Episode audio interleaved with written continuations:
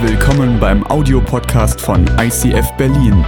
Wenn du Fragen hast oder diesen Podcast finanziell unterstützen möchtest, dann besuch uns auf icf-berlin.de.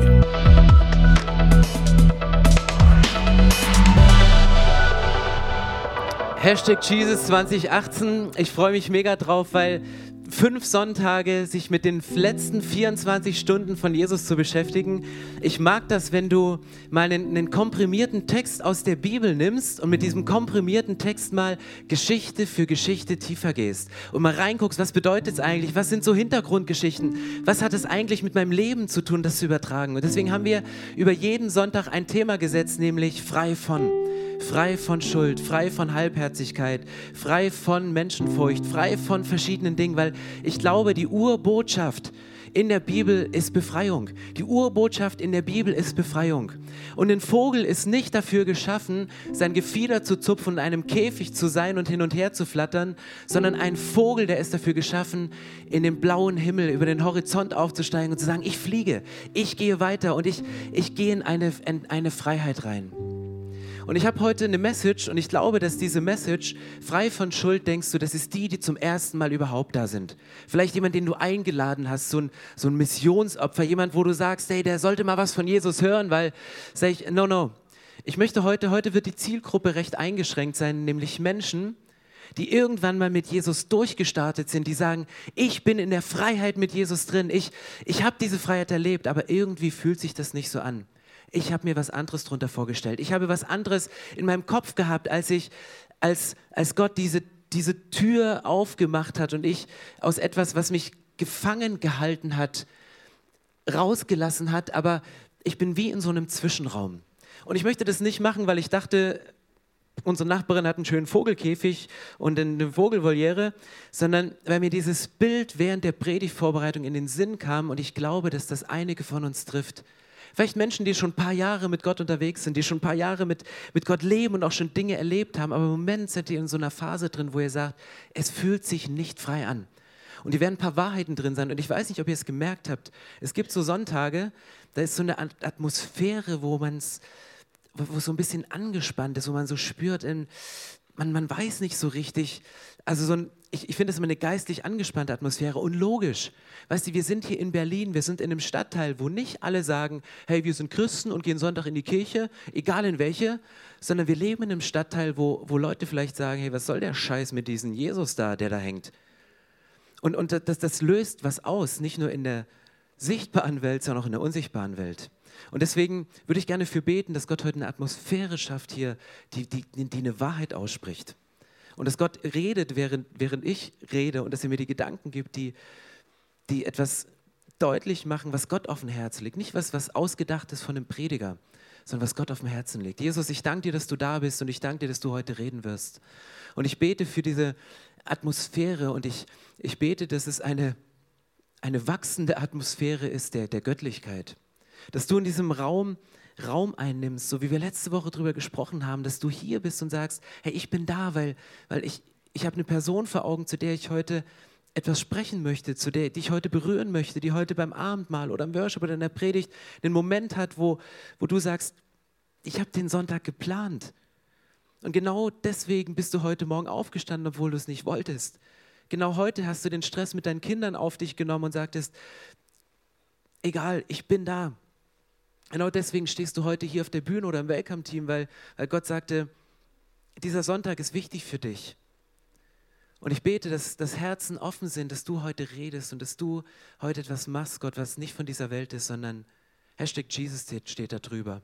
Mit der vollen Dreieinigkeit, ein Vater, ein Sohn und ein Heiliger Geist.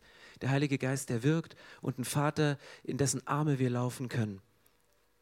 Und dein Heiliger Geist treibt uns dahin, wenn wir über deinen Sohn schwärmen heute Morgen. Amen. Amen. Die letzten 24 Stunden aus dem Leben von Jesus und ich fange möchte mit, mit dem Text anfangen. Was war so das einläutende Element der letzten 24 Stunden? Was war so der erste große Auftakt? Und der ist für dich vielleicht ein bisschen inflationär. Und wenn du die Abendmahlstische Sonntag siehst, denkst du auch, ah, heute ist wieder der erste Sonntag im Monat, da haben wir Abendmahl. Nein, ist nicht, ist der letzte.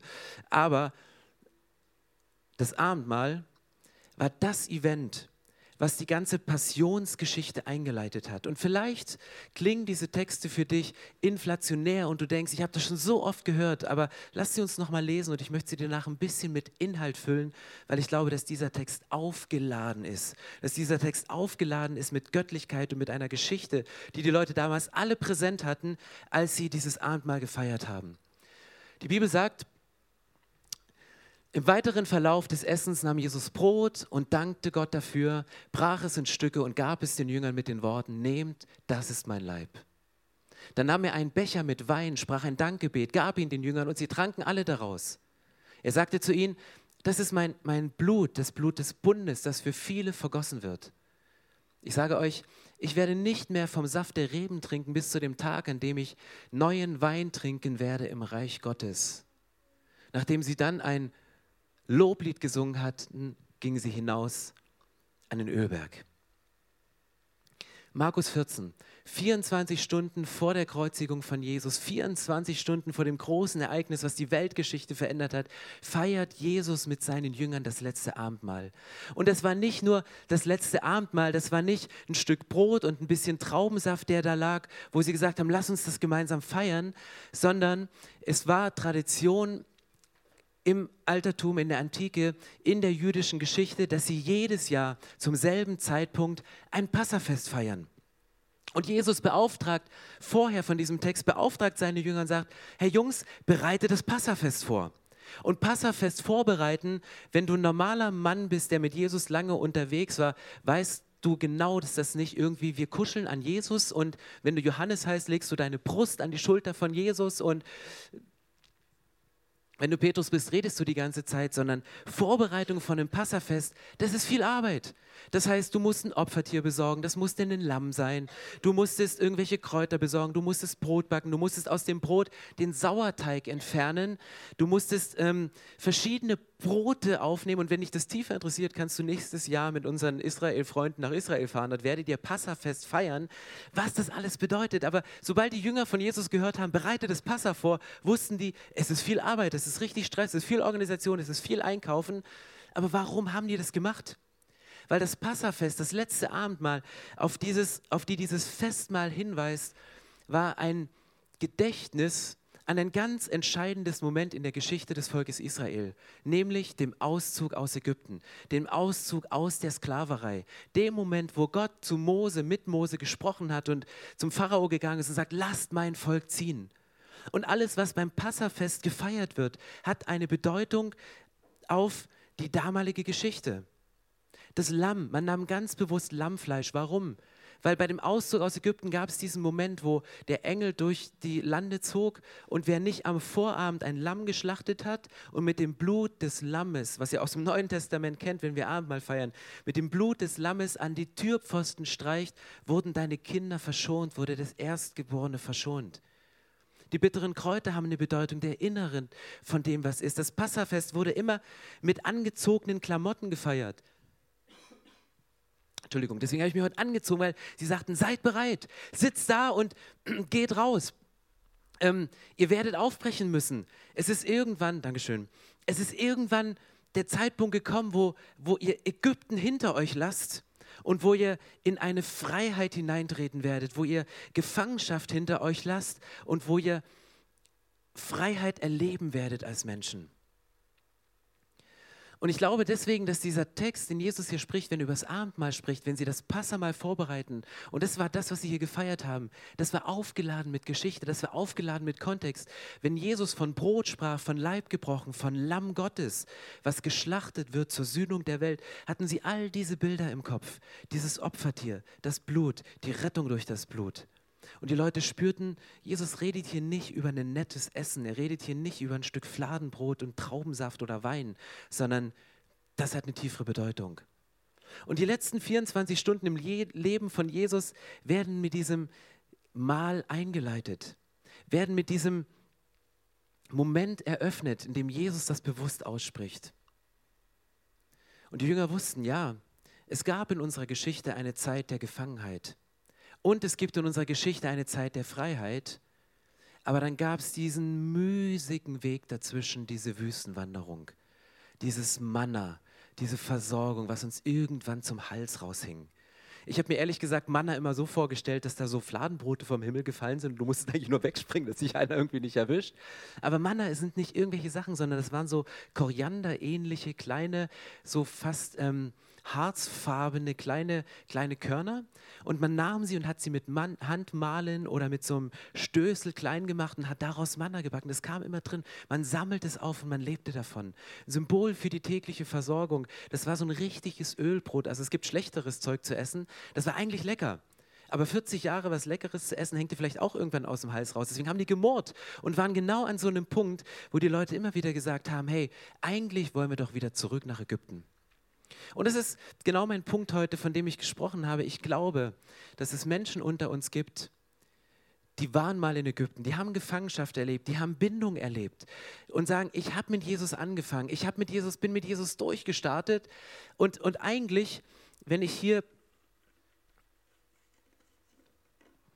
zu dieser Sorte Mensch gehöre, ich nenne sie mal Becky, weil sie so fancy Kleider anhat,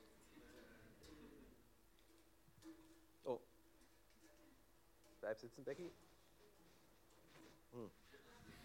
Becky tanzt. Also Becky sitzt hier. Und was passt zu Becky? Bernhard. also kein Anspiel auf die Klamotten. So. Ähm. Ja, Bernhard ist standhaft. Ja, so. Also Becky und Bernhard. Vielleicht sagst du heute, ja, Becky Bernhard, mh, hm, kann ich mit beiden noch nicht so wirklich identifizieren, aber ähm, im Verhältnis zu diesem großen Käfig, den man hat, ist eigentlich genügend Freiraum, sich zu entfalten, oder? Also hier hat man ja schon Möglichkeit, du kannst sie in die Ecke setzen, in die Ecke setzen und in die Ecke setzen und in die Ecke setzen. Und das war für viele Leute Ägypten. Leute haben sich nicht unbedingt in der Gefangenschaft gefühlt. Ja, es gab Sachen, es gab gewisse Einschränkungen, die habe ich, hab ich irgendwie anders erlebt, aber äh, ja, das, das, das war so. Aber in Ägypten hatten die Leute alles. Die hatten Essen, die hatten, die hatten Zwiebeln, die hatten Knoblauch. Da fällt selbst Bernie um bei Knoblauch. Äh, also Bernhard, Entschuldigung. Die hatten Gurken. Also die hatten so ziemlich alles, was du irgendwie brauchen konntest zum Leben. Die hatten Melonen. Äh, wirklich ein bisschen schwer. Na gut. Melone gibt es extra, Melone gibt es nicht. Aber das war das Erleben von damals zu sagen, hey, Ägypten war doch gar nicht so schlecht. Und deswegen gab es diesen Moment in der Wüste, wo sie in so einem Zwischenraum waren, wo sie wie in so einem Tunnel waren, wo sie gesagt haben, Gott, du redest immer von Freiheit. Mose, du predigst immer schöne Predigen. Josua, genauso ein Typ, boah, äh, kopiert hier den Mose und macht hier voll einen auf Freiheit. Ähm, sagte, wir wollen zurück nach Ägypten. Wir wollen die Gurken, wir wollen den Knoblauch, wir wollen die Zwiebeln, wir wollen nicht nur dieses Manna, diese kleinen Dinger noch mit Arbeit verwurzelt. Geht gar nicht. Und deswegen glaube ich, dass, dass Menschen sich in einem Zwischenraum befinden, in einem Gang, der auf jeder Seite eine Tür hat und wo manchmal Dinge durcheinander kommen im Leben und man nicht weiß, zu welcher Tür gehe ich jetzt wieder raus. Dieser Wunsch ist da, diese Sehnsucht kommt auf einmal hoch zu sagen, hey, ich will wieder zurück, weil das hatte was Positives, weil das erreiche ich irgendwie doch nicht. Das geht nicht. Und ich habe euch einen Vers mitgebracht, bei dem ich ein bisschen tiefer gehen möchte weil ich glaube, dass das eine Erfahrung von uns vielen ist. Das ist Galater 5, Vers 1. Da steht, zur Freiheit hat Christus uns befreit. Bleibt daher standhaft und lasst euch nicht wieder unter das Joch der Sklaverei zwingen. Lass, lass mal eingeblendet. Zur Freiheit hat Christus uns befreit. Bleibt daher standhaft und lasst euch nicht weiter unter das Joch der Sklaverei zwingen. Vielleicht macht dieser Bibelvers deine ganze Theologie kaputt. Vielleicht ist deine Theologie, wenn ich Sonntag im ICF oder in einer anderen Kirche ein Übergabegebet spreche, im Jesus-Moment meine Hand hebe, dann bin ich frei. Aber hier im Galaterbrief steht, Christus hat euch befreit. Ihr seid befreit. Ihr, ihr, habt diese Freiheit. Aber dann kommt dieser Nebensatz, hey, bleibt standhaft und lasst euch nicht wieder unter das Joch der Sklaverei zwingen. Wenn du sagst, es geht doch gar nicht, mit Jesus bist du doch frei. Joch der Sklaverei, no, das, das hat kein Anrecht mehr und ich proklamiere das und ich bete das frei. Bleib standhaft. Ich glaube, solche Gedanken sind die ersten Gedanken, dass du wieder gerne diese Tür aufmachst, diese Tür in das Zurück und sagst, eigentlich war es doch nicht ganz schlecht. Zwiebeln, Gurken und Knoblauch und eine Melone, not as bad. Und in diesem Vers ist eine Spannung drin. Ich habe mich letzte Woche mit einem Mann getroffen, der sagte, ich habe mich, vor, kein Christ, ähm, ich habe mich vor Jahren selbstständig gemacht als Journalist. Und er sagte, ich bin, ich bin, ich bin selbstständig und bin in Selbstständigkeit gegangen, weil ich, weil ich mir Freiheit gewünscht habe. Aber du glaubst nicht, wie ich im Moment fremdbestimmt bin.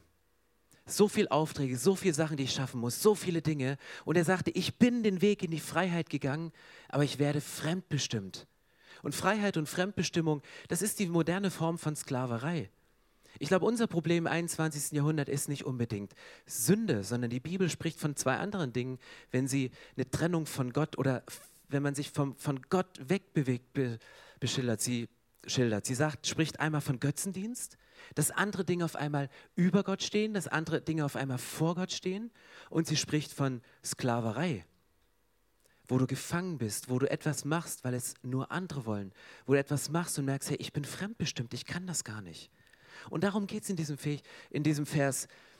Wir sind nicht dazu bestimmt, bunte Vögel in goldenen Käfigen zu sein und unser Gefieder schöner zu machen. Ein Vogel hat eine Berufung, aus, dem, aus dieser Tür rauszugehen und in die Freiheit zu gehen. Und wisst ihr, was passiert? Und ich möchte mal Becky und Bernhard hier befreien.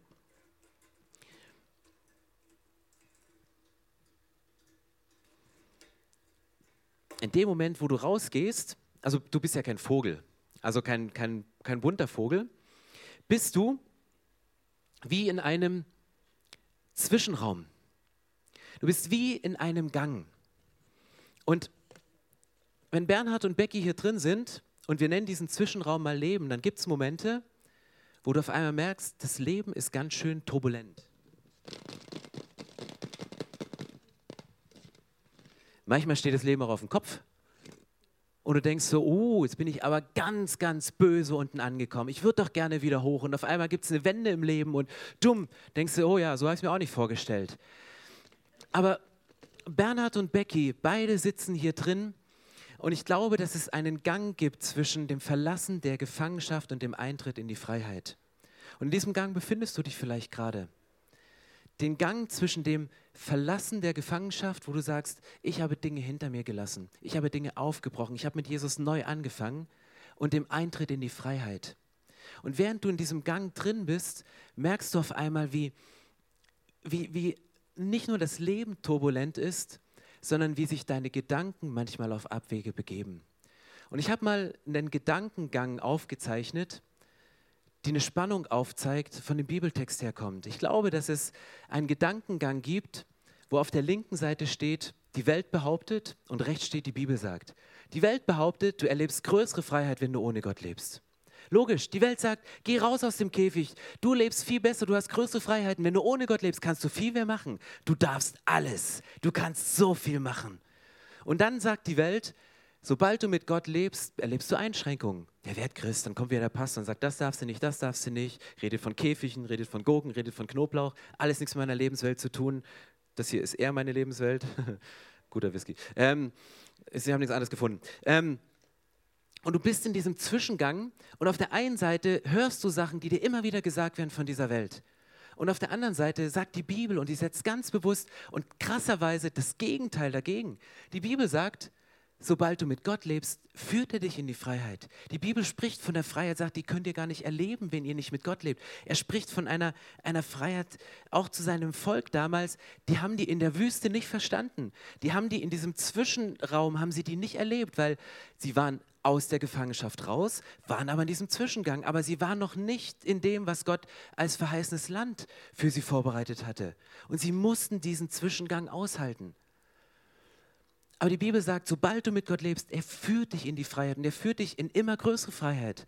Und es ist ein Prozess, weil hinter dieser Tür, hinter diesem Gang gibt es auf der einen Seite die Tür zurück, Und es ist kein Problem, du kannst zu jeder Zeit wieder zurückgehen und die Tür von menschlichen Käfigen, sei es Arbeit, sei es irgendwelche Verpflichtungen finanziell, sei es irgendwelche Dinge, von denen du dich abhängig gemacht hast, die Tür ist weit offen und die schreit nur so, hey, geh bitte diese Tür, komm wieder zurück, geh wieder rein. Und manchmal sind wir so geschakt durch unser Leben, dass wir gar nicht mehr wissen, wo ist denn jetzt die Tür, wo ich rein bin und durch die, die ich raus soll? Wo ist denn jetzt der Eingang? Wo ist denn jetzt der Ausgang? Und das, ist das Letzte, was die Bibel sagt, ist, wenn du mit Gott lebst, offenbart er dir die Fülle. Die, die Bibel spricht von, von einem erfüllten Leben, die spricht nicht nur von Freiheit, sondern Motto, du kannst etwas erleben, was du vorher nicht erlebt hast, sondern es geht, da ist nicht die Rede von, von Einschränkung, von Limitation, sondern das Wort ist, ist Fülle, was die Bibel beschreibt. Und trotzdem bist du in diesem Zwischenraum, bist du in diesem Gedankengang und sagst, ich habe im Moment gar keine Ahnung, was richtig ist. Und gerade die Leute, die mal konsequent gesagt haben, ich sperre diese Tür von diesem Käfig aus, ich gehe den Schritt, ich gehe jetzt raus, ich fange mit Jesus nochmal neu an, ich starte nochmal durch, die sind in dieser Waschmaschine, in diesem Gedankengang so drin, dass dann berechtigt, äh, nicht unberechtigterweise diese Zweifel kommen, wo dir immer wieder jemand einflüstert, sagt, hey komm, war es das wirklich wert, das alles aufzugeben? Zwiebeln? Knoblauch? Gurken? Melonen? Den Job. Hätte, du hast da mal dieses Beispiel gebracht, lieber Pastor. Ich soll meinen Job, der mich einschränkt, weil ich eigentlich nur mache, um Geld zu verdienen und die Raten zu bezahlen. Und du hast dann gesagt, steh auf und, und geh rein in deine Berufung, weil deine Berufung zu leben, das ist göttlich und Gott hat mit dir was gemacht und er schenkt dir die Freiheit und er schenkt dir die Fülle in deinem Beruf und die Erfüllung und so. Ja, ich habe das Tor aufgemacht. Ich habe mein Beamtendasein verlassen. Ich bin raus. Ich habe den Job gekündigt. Aber weißt du was? Die Raten pressen. Meine Frau macht Stress, weil wir würden gerne das Kinderzimmer neu einrichten. Auf eBay Kleinanzeigen gibt es nichts mehr Vernünftiges und wir können es uns aber auch nicht leisten, was Neues zu kaufen und, und all die Argumente. Und du bist da drin und denkst, so ein Scheiß. Sorry, kann ich wieder zurückgehen? Wenigstens regelmäßiges Gehalt, wenigstens die Sicherheit, wenigstens die Grundlage. Hör doch auf mit dem Gelaber von Freiheit auf der anderen Seite. Und so Gedanken kommen und so Gedanken hast du. So Gedanken habe ich, ganz ehrlich. Und es kommt der Moment, wo ich im Jahr überlege und sage, Pastor, es, es ist cool, jeden Sonntag. ähm, der war jetzt ehrlich, äh, der Lacher, ich bin immer ehrlich.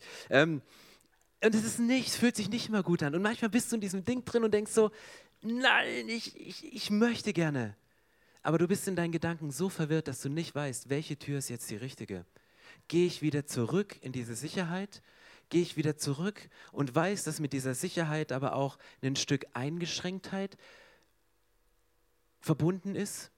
Oder gehe ich diesen Weg raus in die Freiheit? Und das ist der Punkt, der mich zu dem zentralen Vers von heute leitet und dem sagt das Neue Testament. Er sagt, nur wenn der Sohn euch frei macht, seid ihr wirklich frei. Deswegen reden wir über Hashtag Jesus. Ich habe keine Ratschläge, ich werde die nächsten Wochen und Monate keine Hinweise haben, wie du deinen Job besser gestalten kannst, wie du Dinge tun kannst. Ich habe nur eins, ich kann oder wir können gemeinsam, wir können uns auf den Weg machen in Richtung Jesus. Weil die Bibel sagt, nur wenn der Sohn euch frei macht, seid ihr wirklich frei. Nur wenn, wenn Jesus wenn dieses Hashtag Jesus auf diese Erde gekommen, nachzuvollziehen, wie es dir geht, wie es den Menschen geht und da, was sie leiden, worüber sie weinen, worüber sie zerbrechen, über dem, wo Menschen zerbrechen, sich selber zerbrechen zu lassen, ans Kreuz zu gehen, um dann wieder auferstehen, aufzustehen und mit voller Kraft wieder raus aufzustehen und sagen, hey, ich bin da. Und ich bin da, ich habe dein Leben unter Kontrolle, ich bin nicht distanziert, ich komme wieder und das ist das Ziel für dein Leben. Weil wir sind nicht die Vögel, die geschaffen sind, in dem Käfig zu leben.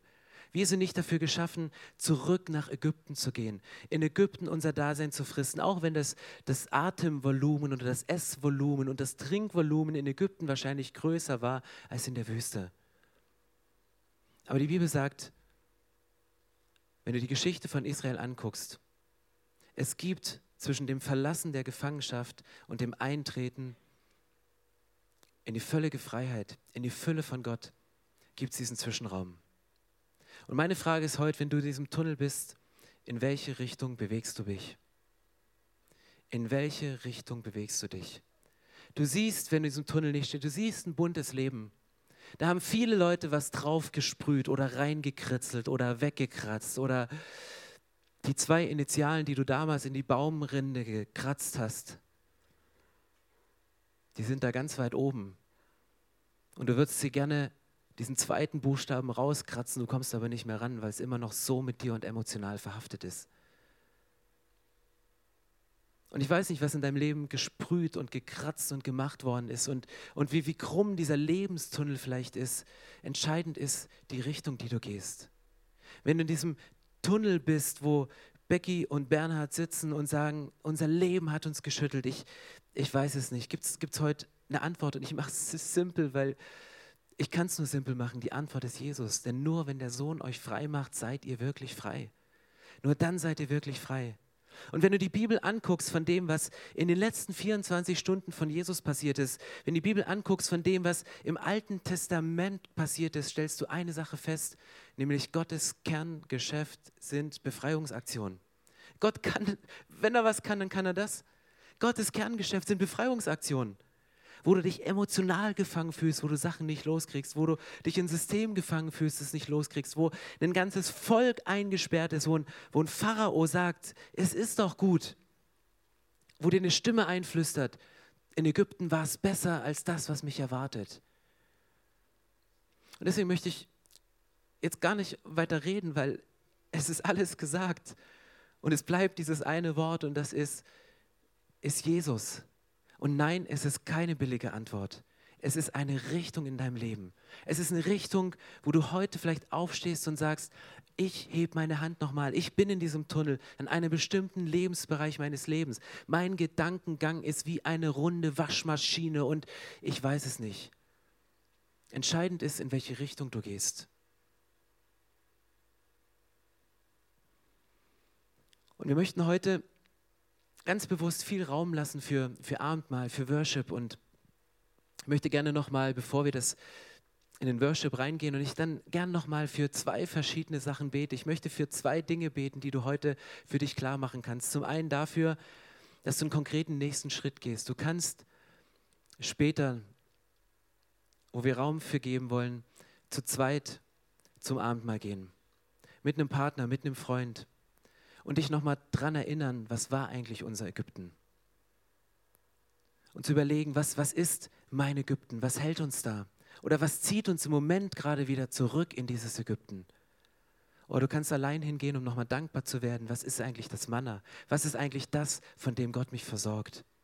Und das können wir heute später beim Abendmahl haben. Aber bevor wir in die Worship-Zeit reingehen und ich gern nochmal bete, würde ich gern nochmal einen Originalzeugen bitten, uns vom Abendmahl zu erzählen. Johannes, einer von den Jüngern, der mit dabei gewesen ist und der es erlebt hat, was beim Abendmahl vor sich gegangen ist. Johannes, Jünger Jesu. Es ist schon lange her. Es war am Abend vor der Kreuzigung. Wir saßen alle zusammen im Obergemach eines Hauses in Jerusalem. Jesus schaut uns alle an. Ich habe mich so gefreut, dass Passamahl mit euch zusammen zu feiern, ehe ich leiden muss. Leiden? Wir hatten keinen blassen Schimmer, von was er sprach. Jesus nahm das Brot und gab es uns und sagte,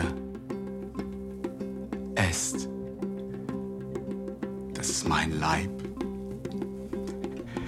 der für euch geopfert wird tut es immer wieder. Und denkt daran, was ich für euch getan habe.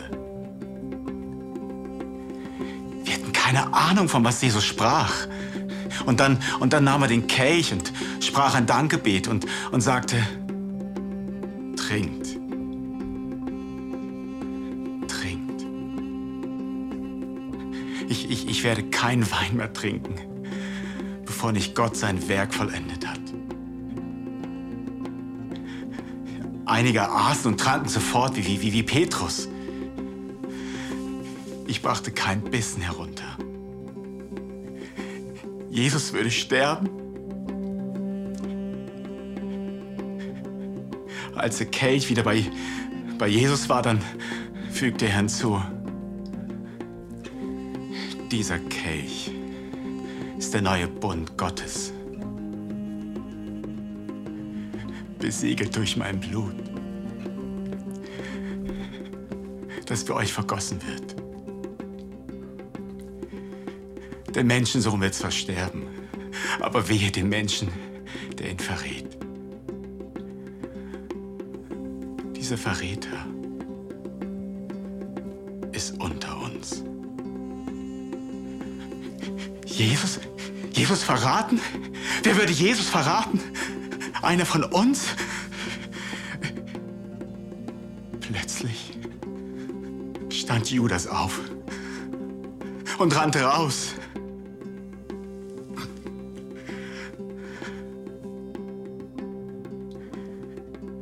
Jesus nahm mich in den Arm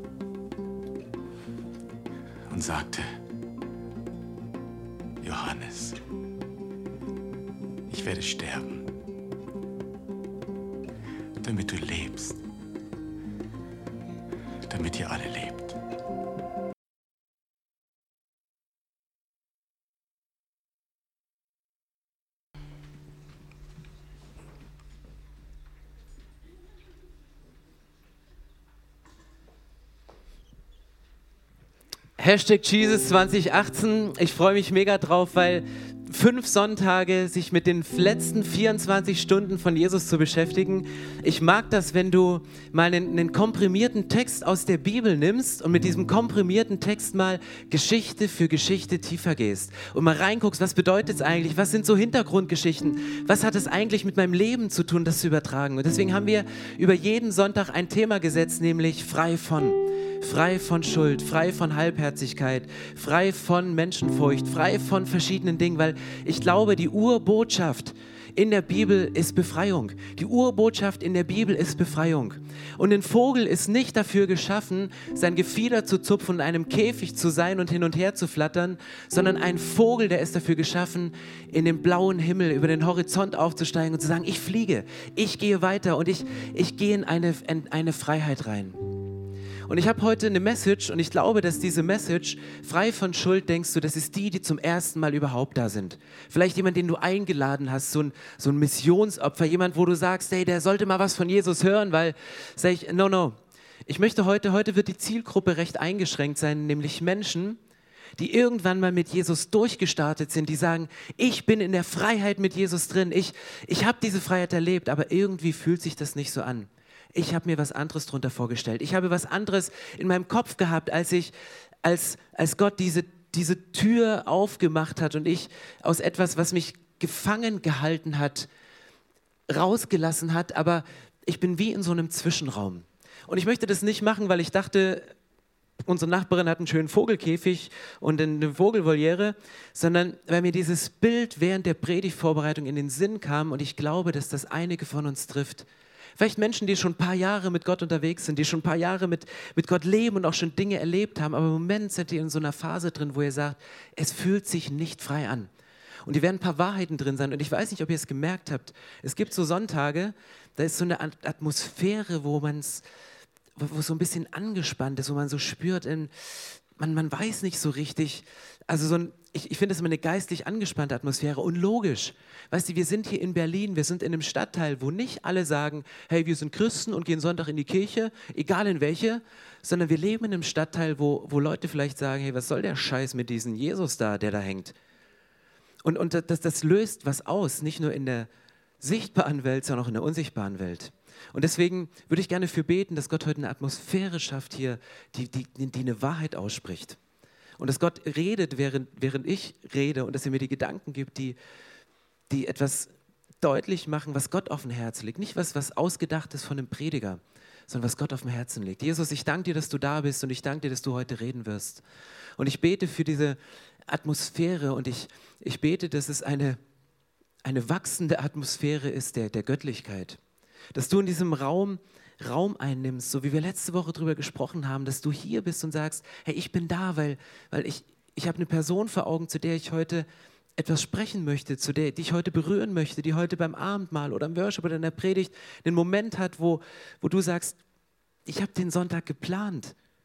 Und genau deswegen bist du heute Morgen aufgestanden, obwohl du es nicht wolltest. genau heute hast du den Stress mit deinen Kindern auf dich genommen und sagtest, egal, ich bin da.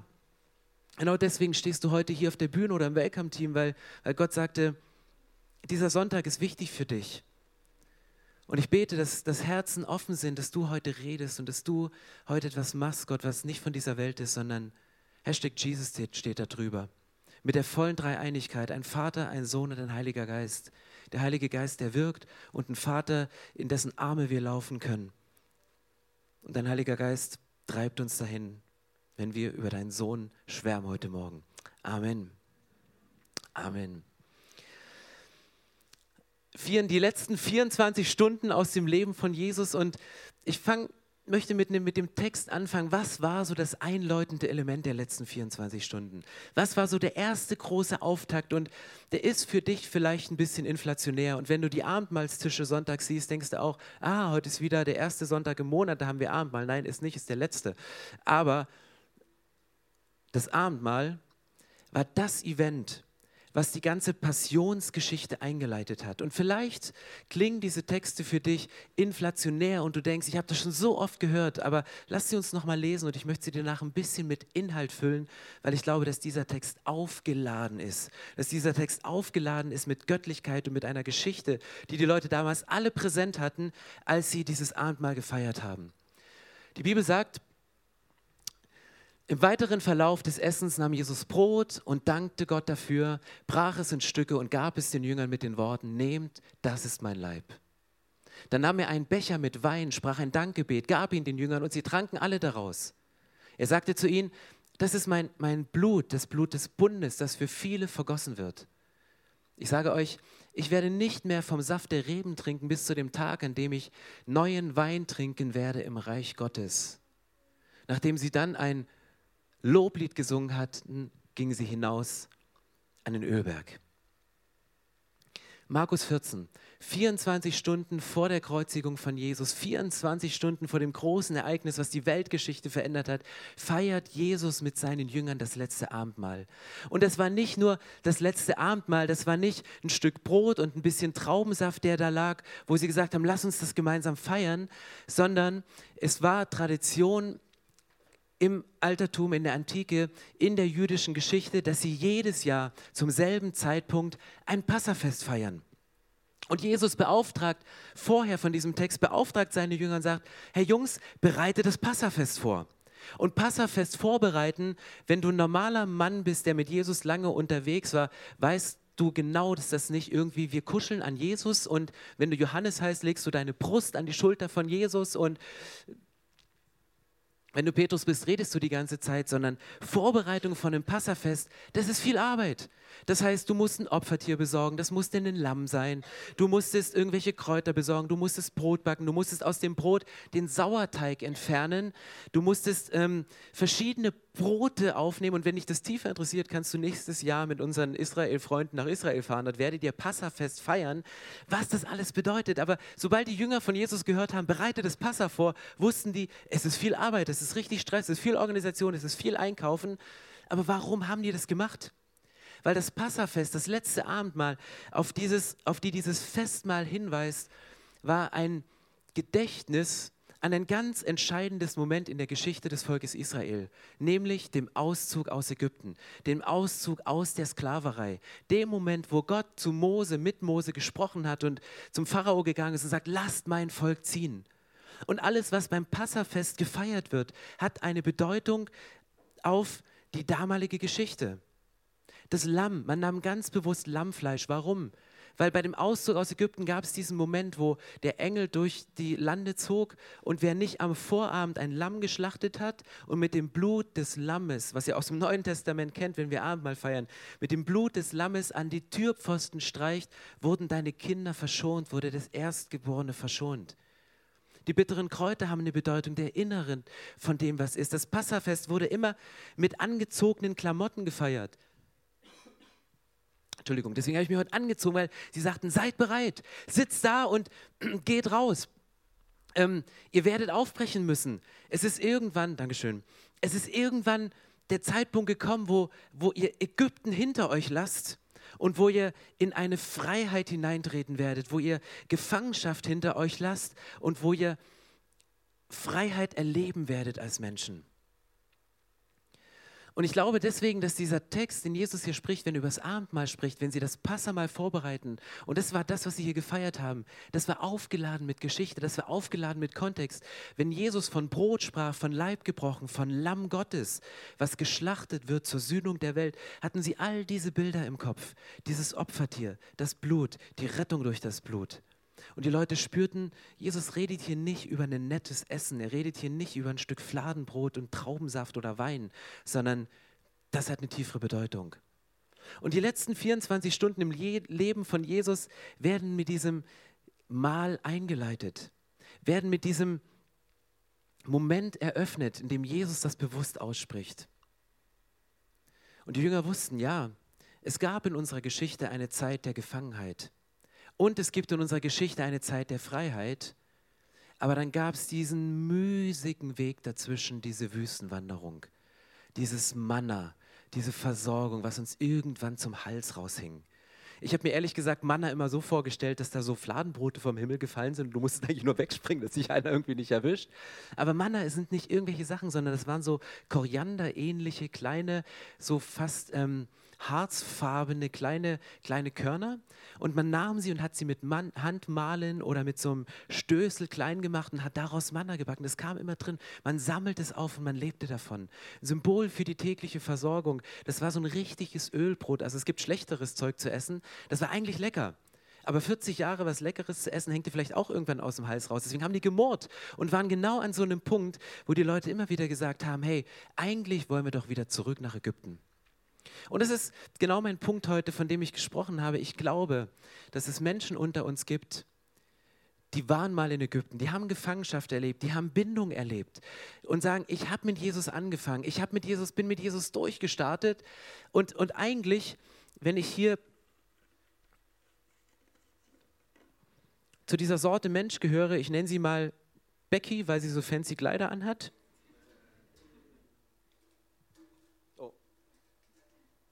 Bleib sitzen, Becky. Hm. Becky tanzt. Also Becky sitzt hier. Und was passt zu Becky? Bernhard. also kein Anspiel auf die Klamotten. So. Ähm. Ja, Bernhard ist standhaft. Ja, so. Also Becky und Bernhard. Vielleicht sagst du heute, ja, Becky Bernhard, mh, hm, kann ich mit beiden noch nicht so wirklich identifizieren, aber ähm, im Verhältnis zu diesem großen Käfig, den man hat, ist eigentlich genügend Freiraum, sich zu entfalten, oder? Also hier hat man ja schon Möglichkeit, du kannst dich in die Ecke setzen, in die Ecke setzen und in die Ecke setzen und in die Ecke setzen. Und das war für viele Leute Ägypten. Leute haben sich nicht unbedingt in der Gefangenschaft gefühlt. Ja, es gab Sachen, es gab gewisse Einschränkungen, die habe ich, hab ich irgendwie anders erlebt, aber äh, ja, das, das, das war so. Aber in Ägypten hatten die Leute alles. Die hatten Essen, die hatten, die hatten Zwiebeln, die hatten Knoblauch. Da fällt selbst Bernie um bei Knoblauch. Äh, also Bernhard, Entschuldigung. Die hatten Gurken. Also die hatten so ziemlich alles, was du irgendwie brauchen konntest zum Leben. Die hatten Melonen. Äh, wirklich ein bisschen schwer. Na gut. Melone gibt es extra, Melone gibt es nicht. Aber das war das Erleben von damals zu sagen, hey, Ägypten war doch gar nicht so schlecht.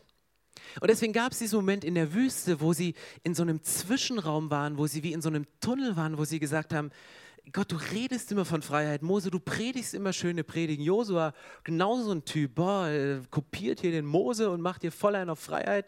Ähm, sagte, wir wollen zurück nach Ägypten. Wir wollen die Gurken, wir wollen den Knoblauch, wir wollen die Zwiebeln, wir wollen nicht nur dieses Manna, diese kleinen Dinger noch mit Arbeit verwurzelt. Geht gar nicht. Und deswegen glaube ich, dass, dass Menschen sich in einem Zwischenraum befinden, in einem Gang, der auf jeder Seite eine Tür hat und wo manchmal Dinge durcheinander kommen im Leben und man nicht weiß, zu welcher Tür gehe ich jetzt wieder raus. Dieser Wunsch ist da, diese Sehnsucht kommt auf einmal hoch zu sagen, hey, ich will wieder zurück, weil das hatte was Positives, weil das erreiche ich irgendwie doch nicht. Das geht nicht. Und ich habe euch einen Vers mitgebracht, bei dem ich ein bisschen tiefer gehen möchte, weil ich glaube, dass das eine Erfahrung von uns vielen ist. Es ist Galater 5, Vers 1. Da steht, zur Freiheit hat Christus uns befreit. Bleibt daher standhaft und lasst euch nicht wieder unter das Joch der Sklaverei zwingen.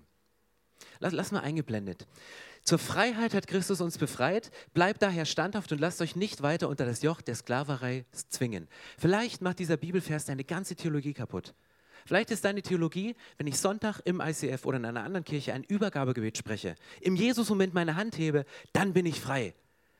Aber hier im Galaterbrief steht, Christus hat euch befreit. Ihr seid befreit. Ihr, ihr, habt diese Freiheit. Aber dann kommt dieser Nebensatz, hey, bleibt standhaft und lasst euch nicht wieder unter das Joch der Sklaverei zwingen.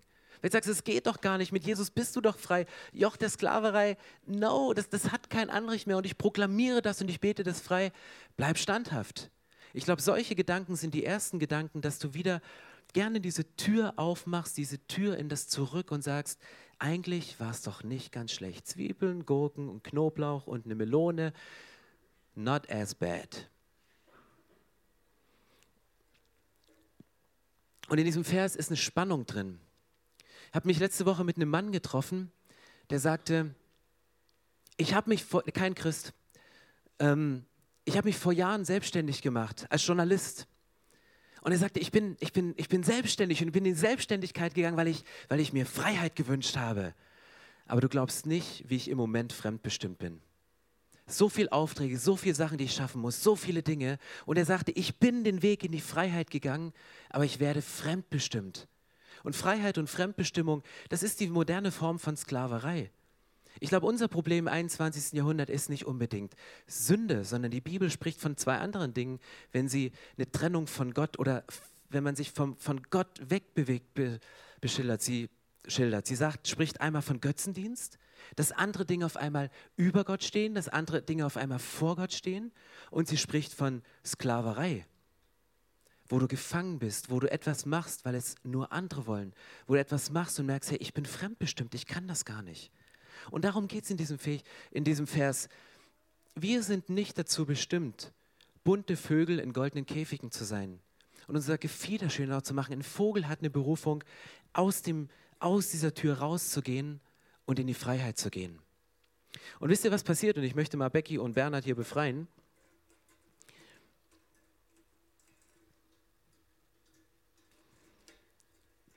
In dem Moment, wo du rausgehst, also du bist ja kein Vogel, also kein, kein, kein bunter Vogel, bist du wie in einem Zwischenraum. Du bist wie in einem Gang. Und wenn Bernhard und Becky hier drin sind und wir nennen diesen Zwischenraum mal Leben, dann gibt es Momente, wo du auf einmal merkst, das Leben ist ganz schön turbulent. Manchmal steht das Leben auch auf dem Kopf und du denkst so, oh, jetzt bin ich aber ganz, ganz böse unten angekommen. Ich würde doch gerne wieder hoch. Und auf einmal gibt es eine Wende im Leben und dumm, denkst du, oh ja, so habe ich es mir auch nicht vorgestellt. Aber Bernhard und Becky, beide sitzen hier drin und ich glaube, dass es einen Gang gibt zwischen dem Verlassen der Gefangenschaft und dem Eintritt in die Freiheit. Und in diesem Gang befindest du dich vielleicht gerade den Gang zwischen dem Verlassen der Gefangenschaft, wo du sagst, ich habe Dinge hinter mir gelassen, ich habe Dinge aufgebrochen, ich habe mit Jesus neu angefangen und dem Eintritt in die Freiheit. Und während du in diesem Gang drin bist, merkst du auf einmal, wie, wie, wie nicht nur das Leben turbulent ist, sondern wie sich deine Gedanken manchmal auf Abwege begeben. Und ich habe mal einen Gedankengang aufgezeichnet, die eine Spannung aufzeigt, von dem Bibeltext herkommt. Ich glaube, dass es einen Gedankengang gibt, wo auf der linken Seite steht, die Welt behauptet und rechts steht, die Bibel sagt. Die Welt behauptet, du erlebst größere Freiheit, wenn du ohne Gott lebst. Logisch, die Welt sagt, geh raus aus dem Käfig, du lebst viel besser, du hast größere Freiheiten. Wenn du ohne Gott lebst, kannst du viel mehr machen. Du darfst alles, du kannst so viel machen. Und dann sagt die Welt, Sobald du mit Gott lebst, erlebst du Einschränkungen. Der wird Christ, dann kommt wieder der Pastor und sagt, das darfst du nicht, das darfst du nicht. Redet von Käfigen, redet von Gurken, redet von Knoblauch. Alles nichts mit meiner Lebenswelt zu tun. Das hier ist eher meine Lebenswelt. Guter Whisky. Ähm, sie haben nichts anderes gefunden. Ähm, Und du bist in diesem Zwischengang und auf der einen Seite hörst du Sachen, die dir immer wieder gesagt werden von dieser Welt. Und auf der anderen Seite sagt die Bibel, und die setzt ganz bewusst und krasserweise das Gegenteil dagegen. Die Bibel sagt, sobald du mit Gott lebst, führt er dich in die Freiheit. Die Bibel spricht von der Freiheit, sagt, die könnt ihr gar nicht erleben, wenn ihr nicht mit Gott lebt. Er spricht von einer, einer Freiheit auch zu seinem Volk damals. Die haben die in der Wüste nicht verstanden. Die haben die in diesem Zwischenraum, haben sie die nicht erlebt, weil sie waren aus der Gefangenschaft raus, waren aber in diesem Zwischengang. Aber sie waren noch nicht in dem, was Gott als verheißenes Land für sie vorbereitet hatte. Und sie mussten diesen Zwischengang aushalten. Aber die Bibel sagt, sobald du mit Gott lebst, er führt dich in die Freiheit und er führt dich in immer größere Freiheit. Und es ist ein Prozess, weil hinter dieser Tür, hinter diesem Gang gibt es auf der einen Seite die Tür zurück und es ist kein Problem, du kannst zu jeder Zeit wieder zurückgehen. Und die Tür von menschlichen Käfigen, sei es Arbeit, sei es irgendwelche Verpflichtungen finanziell, sei es irgendwelche Dinge, von denen du dich abhängig gemacht hast, die Tür ist weit offen und die schreit nur so, hey, geh bitte diese Tür, komm wieder zurück, geh wieder rein. Und manchmal sind wir so geschakt durch unser Leben, dass wir gar nicht mehr wissen, wo ist denn jetzt die Tür, wo ich rein bin und durch die, die ich raus soll? Wo ist denn jetzt der Eingang? Wo ist denn jetzt der Ausgang? Und das, das Letzte, was die Bibel sagt, ist, wenn du mit Gott lebst, offenbart er dir die Fülle. Die, die Bibel spricht von, von einem erfüllten Leben, die spricht nicht nur von Freiheit, sondern Motto, du kannst etwas erleben, was du vorher nicht erlebt hast, sondern es geht, da ist nicht die Rede von, von Einschränkung, von Limitation, sondern das Wort ist, ist Fülle, was die Bibel beschreibt. Und trotzdem bist du in diesem Zwischenraum, bist du in diesem Gedankengang und sagst, ich habe im Moment gar keine Ahnung, was richtig ist. Und gerade die Leute, die mal konsequent gesagt haben, ich sperre diese Tür von diesem Käfig aus, ich gehe den Schritt, ich gehe jetzt raus, ich fange mit Jesus nochmal neu an, ich starte nochmal durch, die sind in dieser Waschmaschine, in diesem Gedankengang so drin, dass dann berechtigt, äh, nicht unberechtigterweise diese Zweifel kommen, wo dir immer wieder jemand einflüstert, sagt, hey komm, war es das wirklich wert, das alles aufzugeben? Zwiebeln? Knoblauch? Gurken? Melonen? Den Job.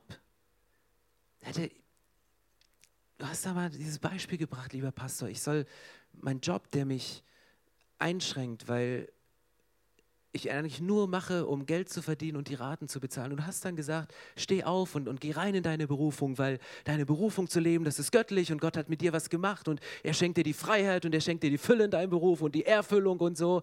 Ja, ich habe das Tor aufgemacht, ich habe mein Beamtendasein verlassen, ich bin raus, ich habe den Job gekündigt. Aber weißt du was? Die Raten pressen. Meine Frau macht Stress, weil wir würden gerne das Kinderzimmer neu einrichten. Auf eBay Kleinanzeigen gibt es nichts mehr Vernünftiges und wir können es uns aber auch nicht leisten, was Neues zu kaufen und, und all die Argumente und du bist da drin und denkst, so ein Scheiß. Sorry, kann ich wieder zurückgehen? Wenigstens regelmäßiges Gehalt, wenigstens die Sicherheit, wenigstens die Grundlage. Hör doch auf mit dem Gelaber von Freiheit auf der anderen Seite. Und so Gedanken kommen und so Gedanken hast du. So Gedanken habe ich, ganz ehrlich. Und es kommt der Moment, wo ich im Jahr überlege und sage, Pastor, es, es ist cool, jeden Sonntag. ähm, der war jetzt ehrlich, äh, der Lacher, ich bin immer ehrlich. Ähm, und es ist nicht, es fühlt sich nicht immer gut an. Und manchmal bist du in diesem Ding drin und denkst so, nein, ich, ich, ich möchte gerne. Aber du bist in deinen Gedanken so verwirrt, dass du nicht weißt, welche Tür ist jetzt die richtige. Gehe ich wieder zurück in diese Sicherheit? Gehe ich wieder zurück und weiß, dass mit dieser Sicherheit aber auch ein Stück Eingeschränktheit verbunden ist? Oder gehe ich diesen Weg raus in die Freiheit? Und das ist der Punkt, der mich zu dem zentralen Vers von heute leitet und dem sagt das Neue Testament. Er sagt, nur wenn der Sohn euch frei macht, seid ihr wirklich frei. Deswegen reden wir über Hashtag Jesus. Ich habe keine Ratschläge, ich werde die nächsten Wochen und Monate keine Hinweise haben, wie du deinen Job besser gestalten kannst, wie du Dinge tun kannst. Ich habe nur eins, ich kann oder wir können gemeinsam, wir können uns auf den Weg machen in Richtung Jesus. Weil die Bibel sagt, nur wenn der Sohn euch frei macht, seid ihr wirklich frei. Nur wenn, wenn Jesus, wenn dieses Hashtag Jesus auf diese Erde gekommen, nachzuvollziehen, wie es dir geht, wie es den Menschen geht und da, was sie leiden, worüber sie weinen, worüber sie zerbrechen, über dem, wo Menschen zerbrechen, sich selber zerbrechen zu lassen, ans Kreuz zu gehen um dann wieder auferstehen, aufzustehen und mit voller Kraft wieder raus aufzustehen und sagen, hey, ich bin da. Und ich bin da, ich habe dein Leben unter Kontrolle, ich bin nicht distanziert, ich komme wieder und das ist das Ziel für dein Leben. Weil wir sind nicht die Vögel, die geschaffen sind, in einem Käfig zu leben. Wir sind nicht dafür geschaffen, zurück nach Ägypten zu gehen, in Ägypten unser Dasein zu fristen, auch wenn das, das Atemvolumen oder das Essvolumen und das Trinkvolumen in Ägypten wahrscheinlich größer war als in der Wüste. Aber die Bibel sagt, wenn du die Geschichte von Israel anguckst, es gibt zwischen dem Verlassen der Gefangenschaft und dem Eintreten in die völlige Freiheit, in die Fülle von Gott, gibt es diesen Zwischenraum. Und meine Frage ist heute, wenn du in diesem Tunnel bist, in welche Richtung bewegst du dich? In welche Richtung bewegst du dich? Du siehst, wenn du in diesem Tunnel nicht stehst, du siehst ein buntes Leben. Da haben viele Leute was draufgesprüht oder reingekritzelt oder weggekratzt oder die zwei Initialen, die du damals in die Baumrinde gekratzt hast, die sind da ganz weit oben. Und du würdest sie gerne diesen zweiten Buchstaben rauskratzen, du kommst aber nicht mehr ran, weil es immer noch so mit dir und emotional verhaftet ist. Und ich weiß nicht, was in deinem Leben gesprüht und gekratzt und gemacht worden ist und, und wie, wie krumm dieser Lebenstunnel vielleicht ist. Entscheidend ist die Richtung, die du gehst. Wenn du in diesem Tunnel bist, wo Becky und Bernhard sitzen und sagen, unser Leben hat uns geschüttelt, ich, ich weiß es nicht. Gibt es heute eine Antwort? Und ich mache es simpel, weil ich kann es nur simpel machen. Die Antwort ist Jesus. Denn nur wenn der Sohn euch frei macht, seid ihr wirklich frei. Nur dann seid ihr wirklich frei. Und wenn du die Bibel anguckst von dem, was in den letzten 24 Stunden von Jesus passiert ist, wenn du die Bibel anguckst von dem, was im Alten Testament passiert ist, stellst du eine Sache fest, nämlich Gottes Kerngeschäft sind Befreiungsaktionen. Gott kann, wenn er was kann, dann kann er das. Gottes Kerngeschäft sind Befreiungsaktionen wo du dich emotional gefangen fühlst, wo du Sachen nicht loskriegst, wo du dich in System gefangen fühlst, das nicht loskriegst, wo ein ganzes Volk eingesperrt ist, wo ein, wo ein Pharao sagt, es ist doch gut, wo dir eine Stimme einflüstert, in Ägypten war es besser als das, was mich erwartet. Und deswegen möchte ich jetzt gar nicht weiter reden, weil es ist alles gesagt. Und es bleibt dieses eine Wort und das ist, ist Jesus. Und nein, es ist keine billige Antwort. Es ist eine Richtung in deinem Leben. Es ist eine Richtung, wo du heute vielleicht aufstehst und sagst, ich heb meine Hand nochmal. Ich bin in diesem Tunnel, in einem bestimmten Lebensbereich meines Lebens. Mein Gedankengang ist wie eine runde Waschmaschine und ich weiß es nicht. Entscheidend ist, in welche Richtung du gehst. Und wir möchten heute ganz bewusst viel Raum lassen für, für Abendmahl, für Worship und ich möchte gerne nochmal, bevor wir das in den Worship reingehen und ich dann gern nochmal für zwei verschiedene Sachen bete. Ich möchte für zwei Dinge beten, die du heute für dich klar machen kannst. Zum einen dafür, dass du einen konkreten nächsten Schritt gehst. Du kannst später, wo wir Raum für geben wollen, zu zweit zum Abendmahl gehen. Mit einem Partner, mit einem Freund und dich nochmal dran erinnern, was war eigentlich unser Ägypten? Und zu überlegen, was, was ist mein Ägypten? Was hält uns da? Oder was zieht uns im Moment gerade wieder zurück in dieses Ägypten? Oder du kannst allein hingehen, um nochmal dankbar zu werden. Was ist eigentlich das Manna? Was ist eigentlich das, von dem Gott mich versorgt? Und das können wir heute später beim Abendmahl haben. Aber bevor wir in die Worship-Zeit reingehen und ich gern nochmal bete, würde ich gern nochmal einen Originalzeugen bitten, uns vom Abendmahl zu erzählen. Johannes, einer von den Jüngern, der mit dabei gewesen ist und der es erlebt hat, was beim Abendmahl vor sich gegangen ist. Johannes, Jünger Jesu. Es ist schon lange her. Es war am Abend vor der Kreuzigung. Wir saßen alle zusammen im Obergemach eines Hauses in Jerusalem. Jesus schaut uns alle an. Ich habe mich so gefreut, dass Passamal mit euch zusammen zu feiern, ehe ich leiden muss. Leiden? Wir hatten keinen blassen Schimmer, von was er sprach. Jesus nahm das Brot und gab es uns und sagte, esst, das ist mein Leib, der für euch geopfert wird. Es immer wieder. Und denkt daran, was ich für euch getan habe. Wir hatten keine Ahnung, von was Jesus sprach. Und dann, und dann nahm er den Kelch und sprach ein Dankgebet und, und sagte, trinkt. Trinkt. Ich, ich, ich werde keinen Wein mehr trinken, bevor nicht Gott sein Werk vollendet Einige aßen und tranken sofort wie, wie, wie Petrus. Ich brachte keinen Bissen herunter. Jesus würde sterben. Als der Kelch wieder bei, bei Jesus war, dann fügte er hinzu, dieser Kelch ist der neue Bund Gottes, besiegelt durch mein Blut, das für euch vergossen wird. Der Menschensohn wird zwar sterben, aber wehe dem Menschen, der ihn verrät. Dieser Verräter ist unter uns. Jesus? Jesus verraten? Wer würde Jesus verraten? Einer von uns? Plötzlich stand Judas auf und rannte raus.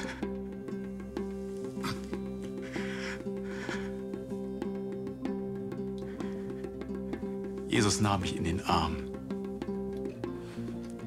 und sagte,